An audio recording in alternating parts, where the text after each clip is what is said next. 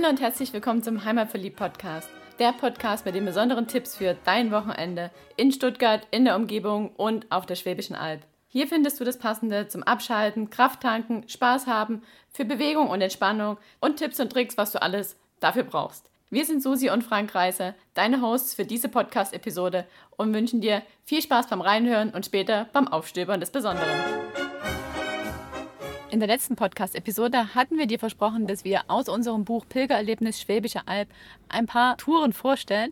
Und eine Tour haben wir uns jetzt rausgegriffen, und zwar auf dem Hohenzollerischen Jakobusweg von Feringenstadt bis Meßkirch. Im Buch sind zwei Touren auf dem Hohenzollerischen Jakobusweg, nämlich noch zusätzlich die von Hechingen bis Feringenstadt. Wir haben uns die jetzt rausgesucht, weil die einfach sehr interessant ist. Da gibt es einiges unterwegs zu sehen. Wir waren da jetzt erst und die wollen wir dir jetzt gern vorstellen. Die startet, wie schon gesagt, in Feringenstadt. Dann geht es ein ganzes Stück am Bachlauf der Lauchert entlang. Es geht schön durch Wälder. Die Tour ist nicht sehr anspruchsvoll. Es geht wenig Höhenmeter zu überwinden, aber es gibt schon ein paar Anstiege und Abstiege. Man kommt dann in Sigmaringen raus, also einer sehr schönen Stadt, die imposant ist mit ihrem Schloss und der jungen Donau. Weiter geht es dann nach Inzighofen, wo man durch den fürstlichen Park schlendern kann und sich auch die Klosteranlage anschauen kann. Und dann geht es weiter über Feld und Wiesen, durch den Wald bis zur ehemaligen Residenzstadt Meßkirch. Also da gibt es schon einiges zu sehen. Und die Eckdaten zur Tour stellen wir dir jetzt vor. Und dann gibt es eine kleine Wegbeschreibung. Doch hauptsächlich wollen wir dir ein paar Highlights am Wegesrand vorstellen, dass du Lust bekommst, diese Tour auch mal zu laufen.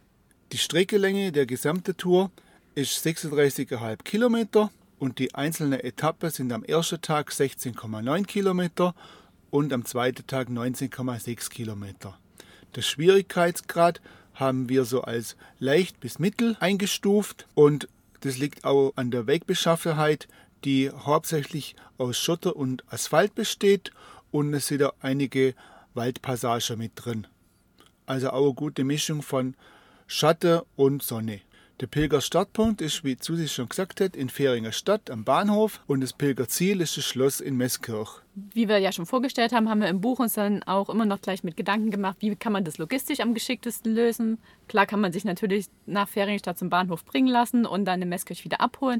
Wenn man das aber autark machen möchte, kann man zum Beispiel in Meßkirch am Stachus parken und von dort mit dem Bus nach Fähringenstadt fahren ab der Haltestelle Mengener Straße. Somit hat man dann sein Auto mehr oder weniger am Ziel stehen und fährt zum Startpunkt mit dem Bus. Das ist eigentlich eine ganz geschickte Sache. Da braucht man sich dann am Ziel Sonntagabend zum Beispiel nicht viel Gedanken machen, wie komme ich jetzt zurück. Als Übernachtungspunkt empfehlen wir die Hohenzollern Jugendherberge in Sigmaringen. Die ist auch wirklich schön. Das ist eine ganz, ganz nette Atmosphäre. Die Zimmer sind in Ordnung. Wir waren da ja Silvester, haben da eine Nacht verbracht. Also liegt auch direkt am Weg. Kann man gut unterwegs einchecken und dann von dort aus auch noch Sigmaringen ein bisschen erkunden. Ist, ist eine gute Adresse. Klar hat Sigmaringen noch viele andere Möglichkeiten zum Übernachten.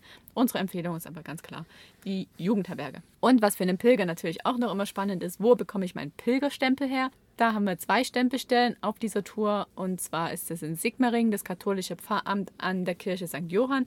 Da muss man jedoch echt gucken, wann die Öffnungszeiten sind. Also mir ging es so, ich war zweimal dort und jeweils war es zu. Ich habe dann netterweise auf die äh, Unterstützung der Touri-Info gehofft und die haben mir dann den Stempel fürs Buch besorgt. Also ich gebe zu, wir waren selber nicht da und haben den Stempel geholt. Und in Meßkirch habe ich den Stempel in der Touristinformation bekommen. Gibt es dort halt auch zu den Öffnungszeiten. Und wenn die Kirche geöffnet hat, dann auch in der Kirche am Schloss. War bei mir aber auch nicht der Fall, weil die da gerade im Bau war. Also ich habe die Stempel quasi von der Touri-Info jeweils bekommen. Ja, und das war es jetzt zu den Eckdaten zur Tour. Und jetzt steigen wir einfach mal in Fähringenstadt gedanklich aus dem Bus aus und laufen los. Und in Fähringenstadt, da kommen wir an am Bahnhof. Leicht bergab geht es da am Holzkreuz vorbei und von dort aus geht es dann in das ja, Städtle, ja, Fähringenstadt ist ja jetzt nicht so groß, rein und dort sehen wir dann auch in einer Kurve ist die Statue von der Hexe von Fähringen. Und zwar wurde die Statue am gut frequentierten Platz 1994 zur Ehre aufgebaut. Also die besteht aus Bronze und ist nicht ganz lebensgroß. Ja? Und die Statue erinnert an die Anna Kramerin, auch Bader angenannt. Und die wurde 1680 der Hexerei beschuldigt, wie so viele andere Frauen damals auch, und hingerichtet. Also ganz tragisches äh, Schicksal von dieser Frau und eben zu Ehre hat man dann diese Statue da 1994 aufgebaut und bereits 1983 hat sich ein Fasnachtsverein in Feringenstadt gegründet, die sogenannte Kräuterhexe. Und die haben ihr Hexehäs anhand von einer Vorlage vom Hexehemd von der Bader an bedient. Also da kann man jetzt geteilter Meinung sein, ob das jetzt zu Ehre ist oder ob die das einfach missbraucht haben. Viele Fasnachtsvereine sind durch solche Sage oder wie jetzt hier ein, ein reales Ereignis entstanden. Und schön ist jedenfalls, dass es einen Hintergrund hinter dieser Kräuterhexe gibt von dem Fasnachtsverein. Besser, wie wenn es aus der Luft gegriffen ist. Weiter geht's von der Hexe von Fähringen ums Eck rum nach rechts. Und dort hat man dann die Wahl, ob man ein bisschen über den Buckel drüber läuft und noch zur Stadtpfarrkirche St. Nikolaus geht oder ob man dem eigentlich ausgeschütteten Jakobsweg folgt und im Tal bleibt. Ich habe mich für den Weg zur Kirche hoch entschieden und habe mir die 1862 im neugotischen Stil, Stil, Stil erbaute Kirche angeschaut, die 1891 eingeweiht wurde. Von dem damals 36 Meter hohen mittelalterlichen Turm ist heute jedoch nur noch ein Stumpf zu sehen, also leider nicht mehr so viel da. Aber es gibt noch den Figurenschmuck aus den Vorgängerkirchen und die ehemalige Kapelle, die man sich dort angucken kann. Pilgerstempel gibt es leider keinen. Ja, und nach diesem Abstecher dort hoch zur Kirche ging es wieder runter. Dort habe ich dann Frank getroffen, der nämlich unten lang gelaufen ist. Und dann haben wir auch zusammen schon Fähringenstadt wieder verlassen. Da waren wir uns ein bisschen unsicher, weil der Weg etwas, ja, nicht 100% ausgeschildert war, aber wir haben es dann gefunden. Man muss durch eine Unterführung durch quasi die Straße unterqueren, die nach Fähringenstadt reinführt. Und dann kommt man auch schon wieder an ein kleines Naturhighlight. Und wie an vielen Orten auf der Schwäbische Alb findet man da auch Steine, viele große Steine und die stehen auch imposant in der Landschaft und in den Steinen drin ist dann die Hagentorhöhle. Da kann man ein kleiner Buckel hochlaufen zu der Höhle und kann da dann reinschauen. Ist ein sehr guter Fotospot und da muss man unbedingt anhalten und ein Gruppebild machen. Und diese Höhle ist auch eine von insgesamt 40 Höhlen im Umkreis um Fehringen Stadt rum. Und früher wurde diese Höhle, die ja sehr gut temperiert sind und dann auch von der Lage her auch gut zu erreichen waren, als Lager benutzt oder sagen wir mal als Kühlschrank oder für die Leute, wo keine Keller hatten, als Keller. Vielleicht haben die da Kartoffeln drin gelagert oder Wein oder Bier, je nachdem. Weiter geht es dann an den Lauchert entlang, im schönen Lauchertal, abwechslungsreiche Wege, teilweise auf Schotter oder auf Asphalt. Das sind so etwa zwei Kilometer bis zum nächsten kleineren Örtle das dann Fähringe Dorf heißt. Und dort überqueren wir die Bahnschienen und die Straße, die Hauptstraße und überqueren auch zum ersten Mal die Lauchert und kommen dann nach Fähringendorf rein. Da sieht man gleich einige Erklärtafeln, wo der Ort vorgestellt wird. Also die haben sich da richtig Mühe gegeben, dass ein Tourist, der mal sich dahin verirrt, auch ein bisschen Informationen zum Ort bekommt.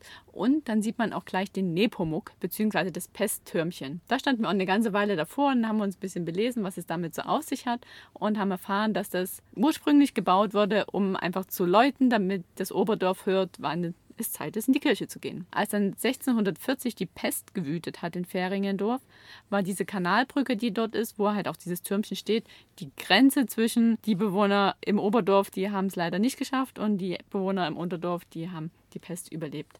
Und darum wurde dort auch eine Inschrift angebracht, die daran erinnern soll. Ich gehe mal davon aus, dass die eher auch noch dazu übergegangen sind, die Leute, die unter sich angesteckt hatten mit der Pest, dass man die dann noch oberverfrachtet hat. Möglich ist das, ja.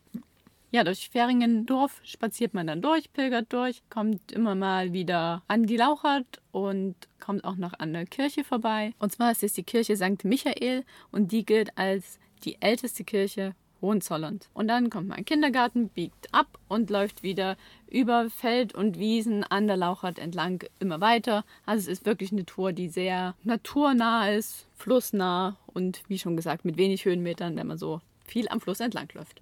Man passiert dann Jungnau, läuft da auch noch ein kleines Stück in den Ort rein, schaut sich die dortige Kirche an, geht wieder raus, geht wieder an den Bahngleisen entlang und an der Lauchert, bis es dann irgendwann endlich soweit ist, oder halt auch nicht endlich, wie auch immer man das für sich selber bewerten möchte, und man verlässt die Lauchert und steigt auf in Richtung Wittberg und geht in den Wald. Doch jetzt noch ein paar Worte zur Lauchert, die wir jetzt so viel schon unterwegs begleitet haben. Lauchert, das hört sich ja an wie so ein kleines Bächchen kann man sich auch so gar nicht vorstellen, dass so ein kleiner Verlust durchaus auch schon über 60 Kilometer lang ist, bevor der in die Donau dann mündet.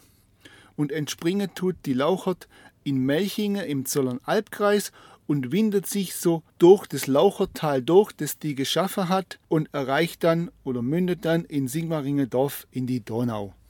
Und wenn man dann dieses Waldstück, wo der Wittberg aussteht, den man dann so leicht umrunden rauskommt, dann sieht man auch schon das Klinikum von Sigmaringen oben auf dem Berg stehen. Das passieren wir dann auch und laufen dann so in die Wohnsiedlung rein, die sich da dann befindet. Von dort aus erreichen wir dann auch relativ bald die Jugendherberge. Deswegen haben wir die auch gewählt als Übernachtungsstätte. Also bevor man in die Stadt geht, kann man direkt in der Jugendherberge einchecken, seine Sache dort abgeben und ohne Gepäck frisch geduscht ins Städtle gegangen und dort Schloss besichtigen, Eis essen, an der Donau noch einen kleinen Auslaufspaziergang machen für denjenigen, der noch nicht genug Lauf ist. Genau, Sigmaring hat viele Möglichkeiten. Auf jeden Fall sollte man natürlich nach der Jugendherberge sich überlegen, laufe ich heute noch die Tagesetappe zu Ende oder hebe ich mir das für morgen auf. Also ich empfehle auch, das noch am selben Tag zu machen, einfach weil man dann in der Stadt das mit einem gemütlichen Eis oder Feschbar oder Abendessen verbinden kann. Wenn man also von der Jugendherberge aus weiterläuft, geht man die Straße runter, kommt an dem Schulkomplex vorbei und biegt da nochmal in den Wald ab. Man wundert sich, warum läuft man nicht einfach die Straße runter, aber das hat seinen Grund, denn man kommt an eine wunderschöne Aussichtsplattform, von wo aus man das Hohenzollern-Schloss Sigmaring richtig gut sehen kann. Das steht ja oberhalb von der Donau auf einem Weißjura-Felsen und überragt einfach die komplette Stadt. Also man kann es von dieser Seite aus hier richtig gut sehen. Erstmals wurde die Burganlage im Jahr 1077 in der Chronik des Klosters Petershausen erwähnt. Von 1627 bis 1630 wurde die Burg zum Renaissance-Schloss umgebaut, nach den Plänen von Hans Albertal. 1893 zerstörte dann ein Großbrand beträchtliche Teile des Schlosses, welches dann 1902 wieder umgebaut wurde. Heute ist das Schloss das zweitgrößte Stadtschloss Deutschlands und im Besitz des Fürsten Karl Friedrich von Hohenzollern, der 1952 geboren wurde, also heute immer noch ein lebendiger Fürst ist. Manchmal hört man ja auch einiges über ihn in den Medien. Im Schloss kann man dann eine Waffensammlung besichtigen oder andere Themenführungen mitmachen und es gibt auch saisonale Events, die man dort machen kann. Also das lohnt sich auf jeden Fall mal im Schloss vorbeizugehen, ob jetzt als Pilger oder nicht, und auch mal eine Schlossführung mitzumachen. Wenn man sich dann von dieser Aussichtsplattform das Schloss zur Genüge angeguckt hat und sich schon ein kleines bisschen Überblick verschafft hat, was Sigmaring so zu bieten hat, dann steigt man ab von dieser Plattform, quert die Donau auf eine Fußgänger-Eisenbahnbrücke, kommt am Karlsplatz vorbei und steht schließlich vor der Statue von Karl Anton. Und der Karl Anton das ist der letzte regierende Fürst von Hohenzollern-Sigmaringen. Und das Podest, auf dem die Statue steht, da ist ein Relief der Germania abgebildet und da ist eine Inschrift drin und da steht, soll die Einheit Deutschlands aus dem Reich der Träume in die Wirklichkeit treten, so darf kein Opfer zu groß sein. Weiter ging es dann seine Aussage mit den Worten, ich lege hiermit das Größte, welches ich bringen kann, auf dem Altare des Vaterlands nieder. Diese Worte hat er am 6. April 1850 gesprochen, als er das Fürstentum Hohenzollern feierlich an Preußen übergeben hat. Also ich interpretiere das jetzt mal so, dass das der Anbeginn war von, dass Deutschland ein großer zusammenhängender Staat ist. Oder dass das dazu geführt hat, dass mitunter, dass das alles zusammengekommen ist, so wie das heute ist. Nachdem man sich dann ausführlich diese Statue angeschaut hat, dann kann man, wie wir sagen würden, obligatorisch in der Metzgerei vorbeischauen, sich dort noch ein kleines Fest beholen, um dann schließlich die letzten Meter dieser Pilger-Etappe zu laufen. Man kommt dann am Rathaus vorbei und biegt nochmal ein kleines Stück bergauf rechts ab zur Kirche St. Johann. In der heutigen Kirche, die jetzt dort steht, kann man den Fidelis-Schrein anschauen, genauso wie die Fidelis-Wiege, in der auch heute noch Kinder bei der Taufe kurz hineingelegt werden. Und dieser Fidelis hieß mit bürgerlichem Namen Markus Roy, der lebte 1577 bis 1622 und verdiente sich als Advokat der Armen und trat in den Orden der Kapuzinermönche mit dem Beinamen Fidelis ein. Er gilt als Erstlingsmärtyrer des Kapuzinerordens und wurde 1746 heilig gesprochen und wurde somit zum Hohenzollerischen Landes- und zum Sigmaringer Stadtpatron. Also wenn man dann noch so ein bisschen durch die Stadt streift, wird einem auch das Fidelis Haus begegnen und ja, der Name Fidelis ist schon gefühlt allgegenwärtig. Und das war sie, die Etappe 1 auf dieser Tour. Jetzt gehen wir noch was essen und zurück in die Jugendherberge, schlafen dort gemütlich, um dann am nächsten Tag wieder hinabzusteigen an die Donau und die zweite Etappe von Sigmaring nach Meßkirch zu starten. Ja, und der zweite Tag von dieser Tour startet unter an der Donau und zwar im weitläufige ehemalige Landesgartenschaugelände von 2013. Da hat sich auch vieles jetzt wieder verändert aber man sieht doch noch die Spuren von der Landesgartenschau und von einer Umbaumaßnahme, die man damals gemacht hat. Unter anderem sind da noch einige Spielplätze vorhanden, sowie auch ein Schaukelweg, der dazu anregt, reinzusitzen und vielleicht die ein oder andere Minute noch ein bisschen seine Gedanken schweifen zu lassen. Also da ist noch einiges an Möglichkeiten da, seine Zeit mit anderen Dingen zu verbringen, wie nur mit Laufen. Unter anderem passiert mir dann auch noch das Restaurant Bootshaus. Was auch noch auf dem Weg liegt, ist dann eine Kneipanlage oder der Skaterpark für diejenigen, die ihre Inline-Skates dabei haben auf dem Pilgerweg. Die können das natürlich auch noch nutzen. Oder auch noch Volleyballfelder. Also da wird man vielleicht ja inspiriert, mal wieder später nach Sigmaringen zu kommen, wenn man nicht gerade pilgern will. Leider kann man auch nur die Hälfte von dem Schaukelweg machen mit seinen insgesamt zwölf Schaukeln und muss dann sowieso nochmal wiederkommen, wenn man den Rückweg dann noch Sigmaringen die andere Hälfte von den Schaukeln machen muss. Aber wir laufen natürlich weiter an der Donau entlang bis nach Leitz und in Leitz, da verlassen wir dann auch die Donau ein Stück weit und laufen dann an der Gleise entlang auf einem schönen, in Norddeutsch würde sagen, Deich teilweise. Es hat was, dort unterwegs zu sein, wenn man auf dem kleinen Deich, wie ich das jetzt nenne. Dann wieder geht es wieder in den Wald rein. Also schön abwechslungsreich dort. Und dann trifft man irgendwann wieder auf die Donau, die sich da so schön durchwindet. Und dann erreicht man Inzighofen. Und dieser Wald, von dem der Frank gerade spricht, das ist der fürstliche Park von Inzighofen.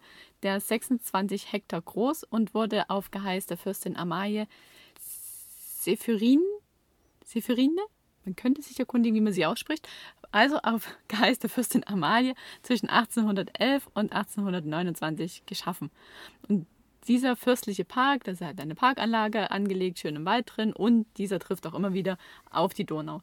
Eigentlich passiert man den Park nicht, wenn man auf dem Pilgerweg unterwegs ist, sondern streift ihn mehr und steigt dann gleich hinauf zum Kloster, kommt dann auch am Parkstüble vorbei. Doch wer sich ein bisschen Zeit nehmen möchte, da macht es auf jeden Fall Sinn, ein bisschen noch durch diesen Park durchzuschlendern. Da kommt man am Amalienfelsen vorbei, da kann man auch hochsteigen und man kommt auch an die Teufelsbrücke.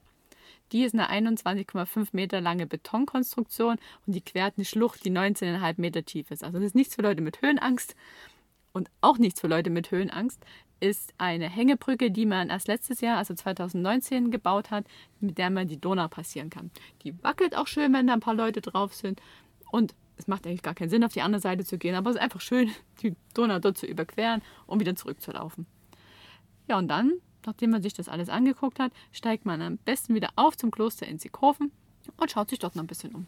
Und im Kloster in Sieghofen befindet sich auch noch ganz interessant ein Kräutergarten, den man unbedingt sich angucken muss, weil da gibt es so viele verschiedene Kräuter. Man kann da auch seine Nase reinstrecken und mal den Duft genießen. Es ist sehr idyllisch gelegen. Man kann auf Stühlen Platz nehmen und einfach entspannen. Der Kräutergarten ist ein bisschen versteckt gelegen, aber es gibt zwei Zugänge. Man kann also auf der einen Seite rein und auf der anderen Seite wieder rausgehen. Meine Empfehlung, dort muss man unbedingt reingehen. Was es auch noch gibt, ist das Bauernmuseum. Das war aber leider auch nie offen, als wir oben waren. Vielleicht hast du Glück und kannst einen Blick reinschmeißen, wenn es gerade offen ist. Ich denke, da sind viele Gerätschaften ausgestellt, die die Bauern früher genutzt haben, um die Arbeit auf dem Feld zu erledigen. Leider gibt es auch eine Zeit, in der das Kloster als Arbeitsdienstlager genutzt wurde, und zwar halt eben in der 30er Jahre und während dem Krieg. Aber seit 1948 gilt es wieder im allgemeinen Zweck und ich denke, da ist ja was Gutes drin untergebracht. Und zwar die Volkshochschule hat da ein Volkshochschulheim drin und bietet verschiedene Kurse in den Räumlichkeiten an. Jetzt hast du erzählt, was es heute in dem Kloster gibt. Doch wie ist das Kloster eigentlich entstanden? Das Kloster wurde ursprünglich als kleine Klause von Frauen unter Regeln des dritten Ortes der Franziskaner gegründet und wechselte dann 40 Jahre später zu den Regeln der Augustiner. So entstand dann ein Augustiner Chorfrauenstift, Über die Jahre ist dann die Gemeinschaft angewachsen und das Engagement auch. Die Frauen haben meditiert, gesungen und sich mit Mystik und mit Kunsthandwerk beschäftigt. Dem Kloster ist ziemlich gut gegangen in der Zeit, da die Frauen auch großzügige Mitgifte eingebracht haben, weil die auch hauptsächlich aus Adels- und Patrizierfamilie kamen. 1802 wurde das Kloster dann aufgehoben und fiel in den Besitz von Hohenzollern-Sigmaringen. Und darin liegt auch der Grund, warum das Stückchen Natur hier so besonders gestaltet ist. Das ehemalige Klosteramtshaus wurde nämlich zur Sommerresidenz von Fürstin Amalie von Hohenzollern-Sigmaringen, die gelebt hat von 1760 bis 1841. Und jetzt wissen wir auch, warum sie diesen Park dort so schön gestaltet hat. Nachdem er dann die Klosteranlage passiert hat, scheint es, dass man wieder auf der Straße bergab Richtung Donau laufen soll. Tut man aber nicht, sondern biegt nach links ab, geht übers Feld und kommt dann nach einem kleinen Anstieg durch den Wald nochmal an ein Plateau. Das nennt man Kenzele und hat dort nochmal einen schönen Ausblick über die Donau, wie sie sich dann dort durch die Natur windet und geht dann noch ein kleines Stück weiter bergauf durch den Wald, bis man dann auf ziemlich geschmeidige Feld- und Wiesenwege kommt, um von Inzikofen nach Filsingen zu gelangen. Durch Filsingen pilgert man dann durch, kann sich dort die Kirche anschauen und geht schließlich ein Stück parallel zur Straße weiter bis Engelswies. Engelswies fand ich einen ganz interessanten Ortsnamen und habe mich darum auch dort mal ein bisschen mit dem Wappen beschäftigt. Und tatsächlich ist auf dem Wappen ein silberner Engel auf blauem Hintergrund mit grünem Boden dargestellt. Und dieser Engel hat eine rote Harfe. Und weil ich Wappen so spannend finde, habe ich mich dann da auch noch mal ein bisschen belesen und man sagt, dass die Wappen, die mit ihrer Symbolik auf den Inhaber anspielen, redende Wappen sind. Also so nennt man die in der Wappenkunde.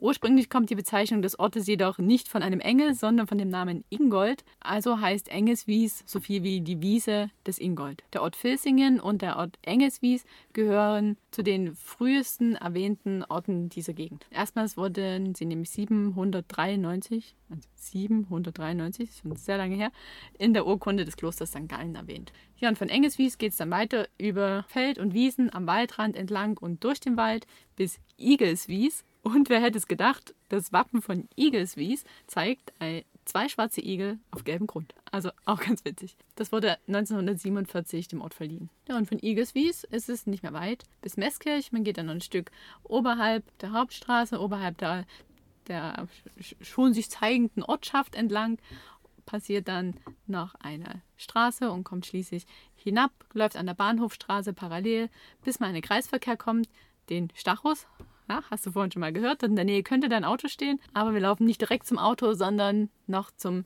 Etappenziel, nämlich zum Schloss von Meßkirch. Und früher stand nämlich an der Stelle, wo das Schloss steht, eine Burg. Und der Neubau von dem Schloss entstand dann Ende des 16. Jahrhunderts unter Graf Wilhelm von Zimmern. Und das erste deutsche Renaissance-Schloss war entstanden. Die Fürste von Fürstenberg hatten das Schloss dann von Mitte des 17. Jahrhunderts bis Mitte des 18. Jahrhunderts im Besitz. Um 1800 rum richtete man dann Beamtewohnungen, den Württembergischen Witwensitz und die Unterkunft der Forstverwaltung ein. Nach dem Zweiten Weltkrieg diente das Schloss als Schule. Seit 1971 ist es jetzt im Besitz von der Stadt. Heute befindet sich da verschiedene Museen im Schloss und es wird für Tagungen und Feste genutzt. Also kann man da auch Hochzeit feiern. Und wenn man am Schloss ist, kann man sich noch die Kirche vor Ort angucken und dann einfach gemütlich den Pilgertag ausklingen lassen und wieder zurück zum Auto spazieren. Und wenn du jetzt Lust hast auf diese Tour und auf noch viele weitere Touren, zwölf Stück an der Zahl, dann besorg dir unser Buch und dann kannst du pilgern auf der Schwäbischen Alb. Und kleiner Spoiler, wir werden auch noch zwei weitere Touren in den nächsten Podcast-Episoden vorstellen. Wir hoffen, wir konnten dir ein bisschen Inspiration geben, mit uns pilgern zu gehen, mit unserem Buch unterwegs zu sein, für dich unterwegs zu sein und die Orte in der Nähe zu erkunden und mal aus einem anderen Blickwinkel zu sehen. Und wenn du jetzt spontan Lust bekommen hast auf diese Tour oder auf die anderen Touren aus unserem Buch, dann kannst du das in deiner Buchhandlung des Vertrauens vor Ort erwerben oder über Amazon oder natürlich bei uns. Und bei uns kriegst du nicht nur das Buch, sondern ein komplettes Paket. Wir schnüren dir jetzt nicht der Rucksack oder die Schuhe, aber was bei uns mit dabei ist, ist ein Pilgerausweis, wo du deine Stempel reinmachen kannst und natürlich die obligatorische Muschel. Und das Ganze kriegst du als Paket von uns zum Preis von 24,99 inklusive Versand innerhalb von Deutschland. Schick uns einfach die 24,99 an unsere PayPal-Adresse. Schreib uns eine E-Mail, dass du gern deine Bestellung auslösen möchtest, für wen du gern eine Widmung im Buch hättest und natürlich deine Adresse. Also ganz einfach. Und wenn du es jetzt nochmal nachlesen willst, wie das funktioniert mit der Bestellung des Pilgersets und natürlich all das, was wir dir gerade erzählt haben, dann folg dem Link in den Shownotes dieser Podcast-Episode. Dann landest du auf dem Blog auf unserer Website und kannst alles nochmal in Ruhe nachlesen und auch nachhören. Und jetzt wünschen wir dir Bon Camino und viel Spaß beim Aufstöbern des Besonderen auf der Schwäbischen Alb und den Pilgerwegen der Schwäbischen Alb. Tschüss, mach's gut. Bis zum nächsten Mal.